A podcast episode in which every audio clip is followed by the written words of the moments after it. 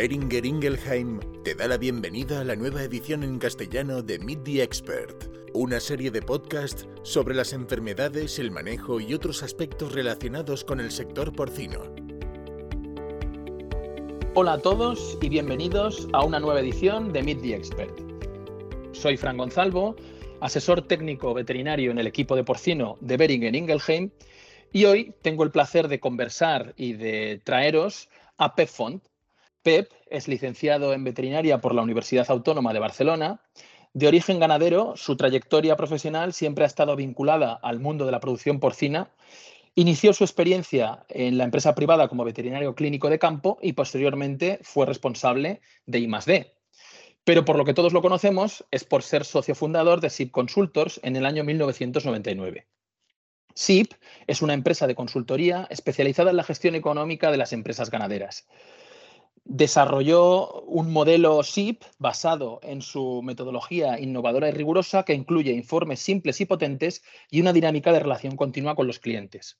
SIP es, por tanto, la referencia en costes de producción porcina en España. Su base de datos recoge información mensual de la producción, gastos y consumos de las empresas usuarias, constituyendo una fuente de información de gran valor que puede ser utilizada para realizar el informe de benchmarking y publicar artículos técnicos de utilidad para el sector. Desde el año 2006, SIP forma parte de Interpig, un grupo internacional de expertos en economía del sector porcino con representantes en Europa y América y del que SIP representa a España. Hola Pep, ¿Cómo estás? Hola, Fran. Es un placer compartir contigo esta, este podcast y, bueno, pues estoy a tu disposición para iniciar las cuestiones y temas que consideres oportunos. Bueno, Pep, pues yo creo que la primera pregunta es obligada y, es acerca de la coyuntura actual, ¿no? Eh, en la que el alto precio de la energía y de las materias primas que a todos nos preocupa, pues nos gustaría saber cómo ha sido la evolución del coste de producción y el precio de venta de la carne de cerdo en este año 2022 y qué ha ocurrido con los márgenes de las empresas. Muy bien, pues bueno, estamos en un momento muy complicado, como todos sabemos, toda esta situación de materias primas sobre todo y también algo en parte de la energía, eh, pues nos ha generado un incremento importante en el coste de producción. Eh, aún son datos provisionales, puesto que estamos muy a principio de año, pero digamos ya es una previsión bastante buena y el coste de producción este año se habrá situado en torno al 1,55, cuando veníamos de 1,21 en el año 2021. O sea que ha habido un incremento de 34 céntimos por kilo aproximadamente en el coste de producción. Por otro lado, y por suerte, el precio de venta también ha aumentado de una forma significativa, si no el sector se habría desplomado, y tenemos una previsión de un precio de venta neto cobrado de 1,48. Esto es un incremento también de 26 céntimos en relación al 1,22 del año pasado.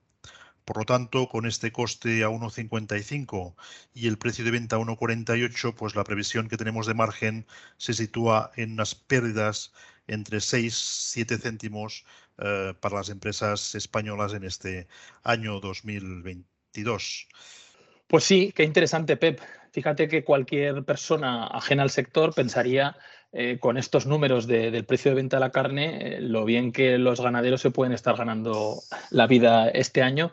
Y sin embargo, lo que ellos no ven es lo que, lo que tú ves y nos has contado, ¿no? Cómo el precio de coste ha aumentado todavía más y, y el margen en este caso es, es negativo.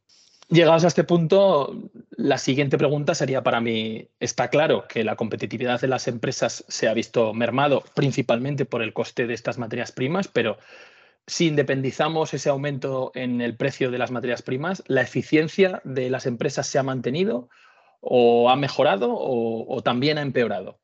No, eh, digamos, el, la eficiencia de las empresas, si eliminamos el efecto del precio del pienso, también ha empeorado. ¿Eh?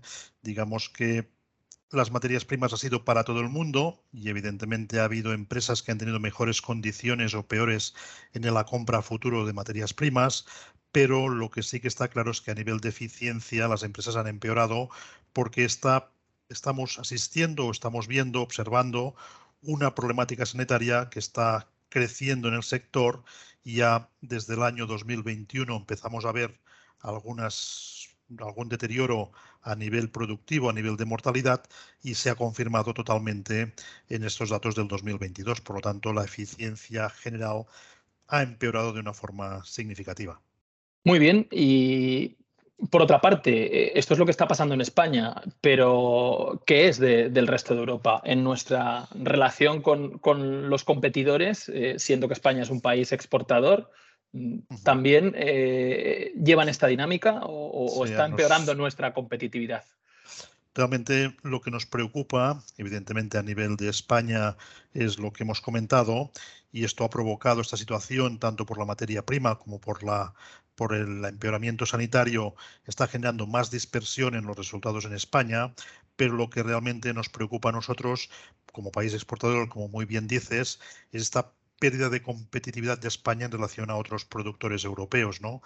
La información que nos llega es que a nivel de precios de pienso, evidentemente ha subido para todo el mundo, pero para nosotros es un punto débil. Posiblemente estamos un poquito peor porque tenemos que importar más materia prima y afecta más que a otros países, pero fundamentalmente este deterioro a nivel de la sanidad y de los parámetros productivos y de la mortalidad hace que tengamos una pérdida de competitividad con, los, con estos países que realmente nos preocupa porque al exportar pues el coste es fundamental. Siempre lo es, pero para un país exportador como nosotros es más importante el poder mantener una, digamos, un buen coste, una eficiencia productiva lo mejor posible.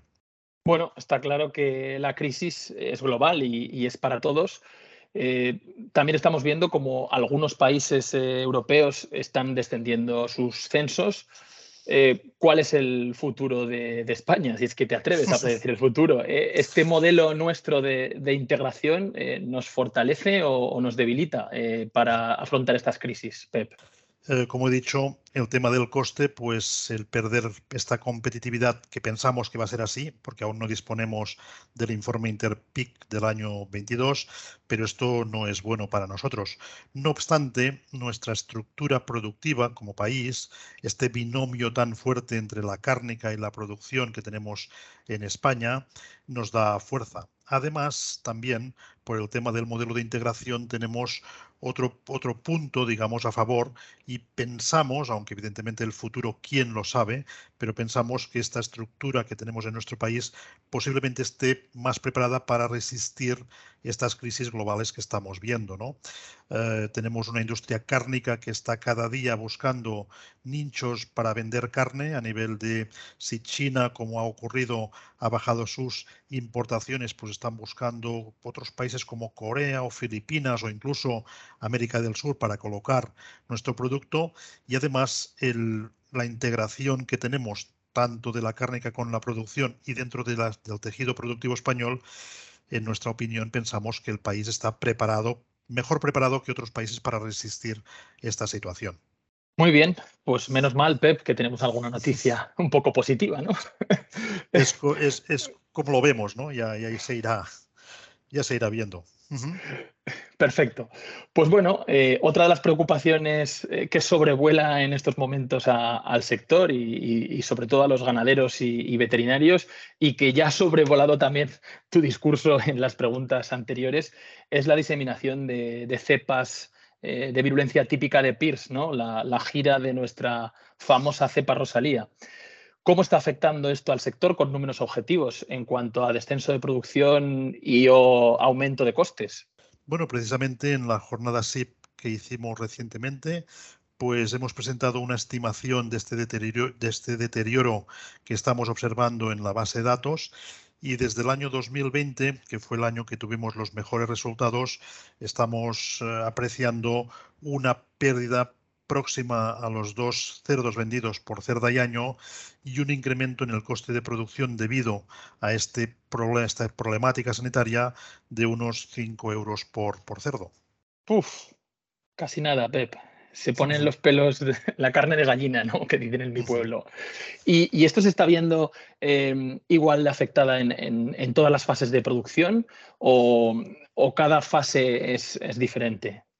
Bueno, estos esta pérdida cercana a los dos cerdos vendidos por cerda. Pensemos que en España tenemos cerca de dos millones y medio de cerdas, con lo cual esta pérdida se aproxima a unos 4 millones, pues bueno, esto se dividiría más o menos perdemos de los dos cerdos uno en la fase de en la fase 1, en la fase de producción de hasta el destete y otro lo perdemos en la parte digamos de destete por mortalidades en la fase de destete y de cebo, o sea que más o menos se reparte de esta manera. Lo nuevo y ya raíz de estas cepas, digamos, más virulentas que estamos apreciando es que en engorde en el año 21 apenas se apreció ninguna pérdida, sin embargo en el año 22 ya apreciamos una pérdida importante también en cebo. De hecho, de este cerdo que perdemos entre fase 2 y 3 más o menos se reparte 0,7 en la fase 2 y 0,3 en la fase 3 con el incremento importante que conlleva el cebo, que evidentemente tenemos mucho más gasto que, en el lechón hasta, hasta la entrada a cebo. Gracias, Pep. Pues mira, de hecho era otra cosa de las que me preocupaba, ¿no? Eh, nosotros estamos hablando de Rosalía desde casi desde finales del año 20. Eh, ahora estamos hablando de, cómo está repercutiendo en el año 22 y, una cosa que, te iba a preguntar es si en el año 21 eh, ya se había notado, ¿no? Porque de hecho a nivel de campo eh, se notó. Entonces, em, creo que casi, casi me has contestado y supongo que tiene que ver con que los problemas en la fase 1 eh, tardan unos meses en llegar al matadero, ¿no? Y en este caso, pues en el 2021 probablemente solo teníamos afectadas las fases 1 o, no habíamos cerrado los lotes de los lechones que, que nacieron infectados. Sin embargo, en 2022 convivirán eh, nuevas infecciones de, granjas de reproductoras con lotes de cebo cerrados ya con, con, la problemática de, inicio, ¿no? Sí, sí, totalmente de acuerdo. Digamos, desde la entrada a finales del año 20, durante el año 21 este deterioro fue progresivo, se fue, digamos, desde la entrada en la zona de Gerona, en la zona noreste de, la península, pues están trasladando en forma de mancha de aceite por toda la península y ocurren dos cosas. Una, la que dices tú, que empieza notándose en la fase 1 y luego se traslada a la fase 2 y finalmente a la fase 3, pero además también hay una progresión geográfica, digamos, en la que esta extensión hace que nuestro, nuestra base de datos se vaya viendo este deterioro de forma progresiva. ¿no? En el año 21 los efectos fueron menores, en el 22 ya son muy significativos y ya afecta a las tres fases. Y, supongo que como empezabas a decir ahora, eh, la media de SIP es una media, pero lógicamente las diferentes regiones del país se están viendo diferentemente afectadas o incluso en algún caso supongo que no afectadas y, esto también hará que, los números sean muy diferentes ¿no? en, cada una de estas regiones. Sí, sí, está claro, Fran. Como sabes, el 55% de la producción española está en esta zona, digamos, de lo que podríamos eh, llamar como el Valle del Ebro, ¿no? la parte de eh, Cataluña, Aragón, Navarra. Entonces esta es la zona que domina. Esta zona ha sido la más afectada. Hemos comentado de una pérdida de dos animales perdidos por, por cerda y año, pues en esta zona el empeoramiento es más grave. Aquí superan los dos estos dos cerdos, estamos en niveles de pérdidas más altos en esta zona, sin embargo, en lo que sería el levante, sur, centro y norte de la península, en este momento las pérdidas son mucho menores o incluso en alguna zona pues no hay ni pérdida en cuanto a lo que serían eh, cerdos vendidos por cerda y año.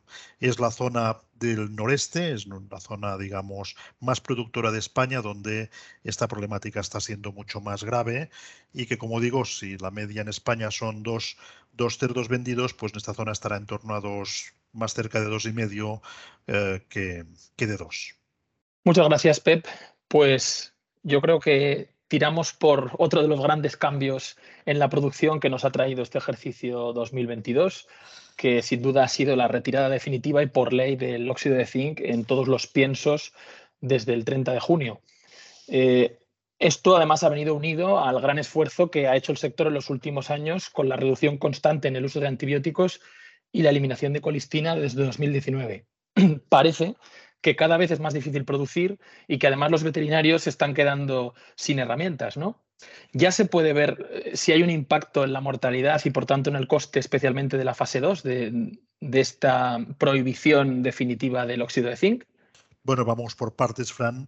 En primer lugar, la reducción de antibióticos, que muy bien has dicho, ha hecho un esfuerzo muy grande en nuestro país. Esta reducción de antibióticos desde el año 19 estamos viendo que hay un deterioro en mortalidades, más que nada en fase 2, algo en fase 3, pero sobre todo en fase 2 desde el año 19.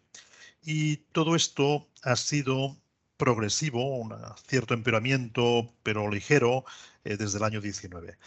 Lo que se notó de una forma importante, como hemos comentado, un punto de inflexión fue la entrada de cepas virulentas, que esto fue pues sobre todo durante el 21 y especialmente el 22, y por lo tanto aquí sí se ve un cambio de tendencia importante en este deterioro sanitario. Y luego está últimamente el tema del óxido de zinc. Esto fue en junio.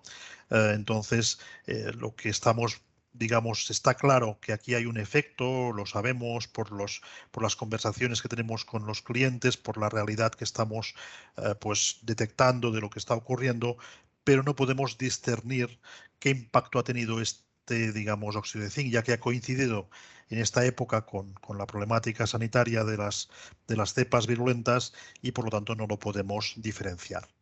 Por otro lado, y un tema muy importante que comentas, y es que los veterinarios, eh, evidentemente tenemos una situación cada vez más difícil porque unas herramientas que teníamos bien medidas y bien utilizadas, pues tenemos que irlas eh, reduciendo y por lo tanto habrá que ver hasta qué punto se puede, porque sí que es verdad que eh, pues tenemos que bajar eh, el consumo de antibióticos y se ha hecho, hemos hecho un gran trabajo, un gran esfuerzo en todo esto. Lo que pasa que también hay que tratar animales enfermos y hay que ver que en nuestro sistema de producción hasta qué punto esto se puede, se puede llegar.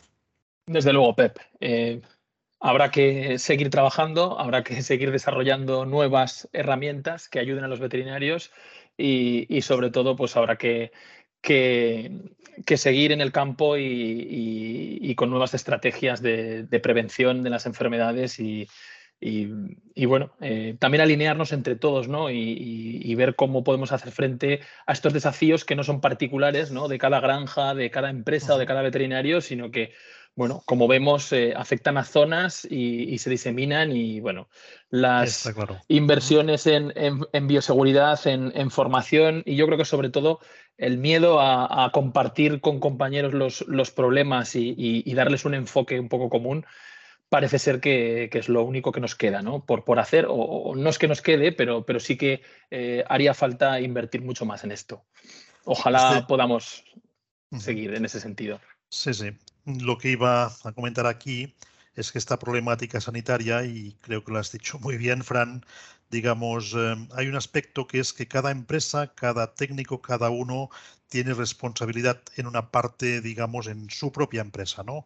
Y aquí hay que hacer las cosas en bioseguridad, en prevención, en todo esto lo máximo de bien. Ahora, también es cierto que tal como están incidiendo estas cepas virulentas, posiblemente hay que llegar a un trabajo también colectivo, no solamente cada uno en su propia empresa, sino también el compartir información o el intentar hacer un trabajo a nivel colectivo, que esto, como también sabemos bien, eh, nuestro país, nuestro carácter latino, a veces los trabajos colectivos son más difíciles de afrontar y pensamos que en esta situación actual esto es necesario. Sí, sí. En este sentido, eh, lo que es claro es que han tomado especial relevancia las estrategias de prevención y, y, así, y por aquí quería seguir yo, ¿no? Eh, se puede ver un aumento en el consumo de, vacunas en detrimento del consumo de, antibióticos y, bueno, si, si, esto es así y lo podemos ver, eh, ¿esto ha aumentado los costes de producción o, los, o los mantiene? Nosotros en la base de datos no disponemos de la información detallada entre lo que es gasto de vacunas, de antibióticos y de otros productos probióticos o de otro tipo, no lo tenemos segmentado, no lo sabemos. Lo que está claro es que estamos viendo un incremento progresivo, ligero, pero progresivo en lo que es el gasto en fármacos y por lo tanto considerando además que hemos reducido de una forma muy relevante el consumo de antibióticos, realmente lo que está ocurriendo es que los consumos de vacunaciones y de otros probióticos y otros productos que sirvan para prevenir está aumentando seguro. Lo que pasa es que no te puedo dar una cifra concreta porque esta información no, no la tenemos detallada. ¿Y tenéis experiencias de retorno a la inversión en esta sustitución de tratamientos por estrategias de prevención? Bien, como, como, muy bien sabes, Fran, nosotros medimos a cada empresa y comparamos a cada empresa su estrategia en relación al conjunto, ¿no? Em, lo que tenemos muy claro es que todo lo que es bioseguridad y prevención es mucho más rentable que los tratamientos curativos que siempre ya van, digamos, tarde, ¿no? Ya van, ya no se anticipan, sino que ya van después del problema. Eso está claro. Entonces, las experiencias que hacemos son las que hacen las propias empresas, ¿no? Cada uno toma sus decisiones y nosotros evaluamos o valoramos los resultados. Lo que está claro es lo que he dicho antes, las inversiones en prevención son mucho más rentables que cuando llevamos eh, por detrás, ¿no? Por último, Pep, otro tema del que cada vez se habla más y que ya es una realidad que poco a poco pienso que se ha de convertir en la necesidad y es la introducción de tecnología, inteligencia artificial y el Big Data en las granjas porcinas. En este sentido, Beringer eh, saca al mercado la herramienta Soundtools, que es capaz de monitorizar la salud respiratoria en los animales en crecimiento 24 horas al día, 7 días a la semana, y que nos permite anticipar hasta 5 días la detección de enfermedad, lo que se correlaciona con una mejora en los índices técnicos de mortalidad, ganancia media diaria e índice de conversión. ¿Qué opinas sobre estas nuevas estrategias de prevención y hasta predicción? ¿Crees que se impondrán en el futuro? Bueno, está claro que la evolución tecnológica que estamos viendo en todos los campos es impresionante. Hoy estamos, eh, digamos, con unos niveles de, nuevas tecnologías y de nuevas herramientas que, bueno, es muy difícil saber hasta dónde va a, evolucionar todo esto, ¿no?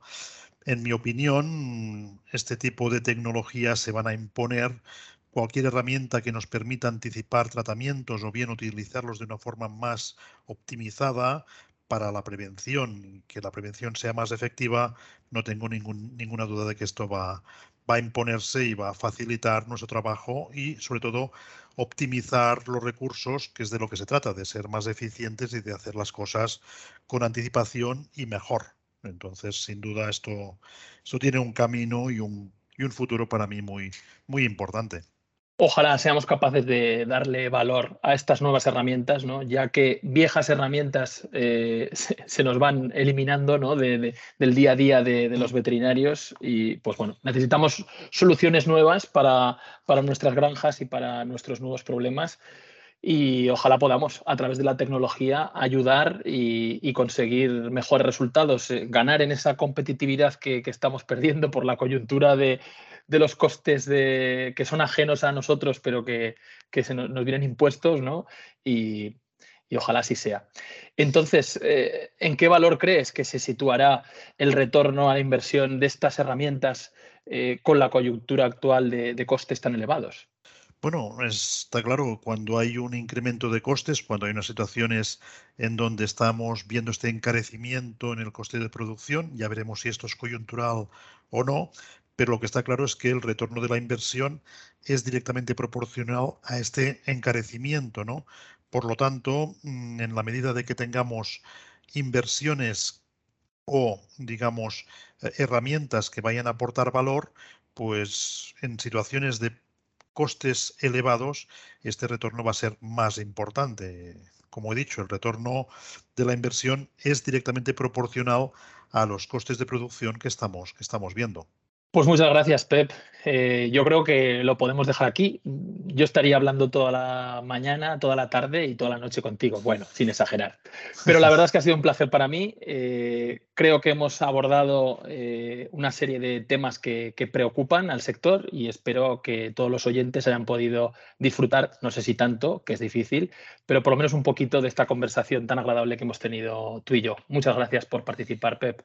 Gracias, Fran. Ha sido un placer para mí. Como he dicho, me he sentido muy a gusto y como muy bien dices, podríamos estar hablando algunos días enteros, pero bueno, tenemos que hacer otras cosas y sobre todo intentar solucionar esta problemática sanitaria del sector. Muchas gracias a vosotros.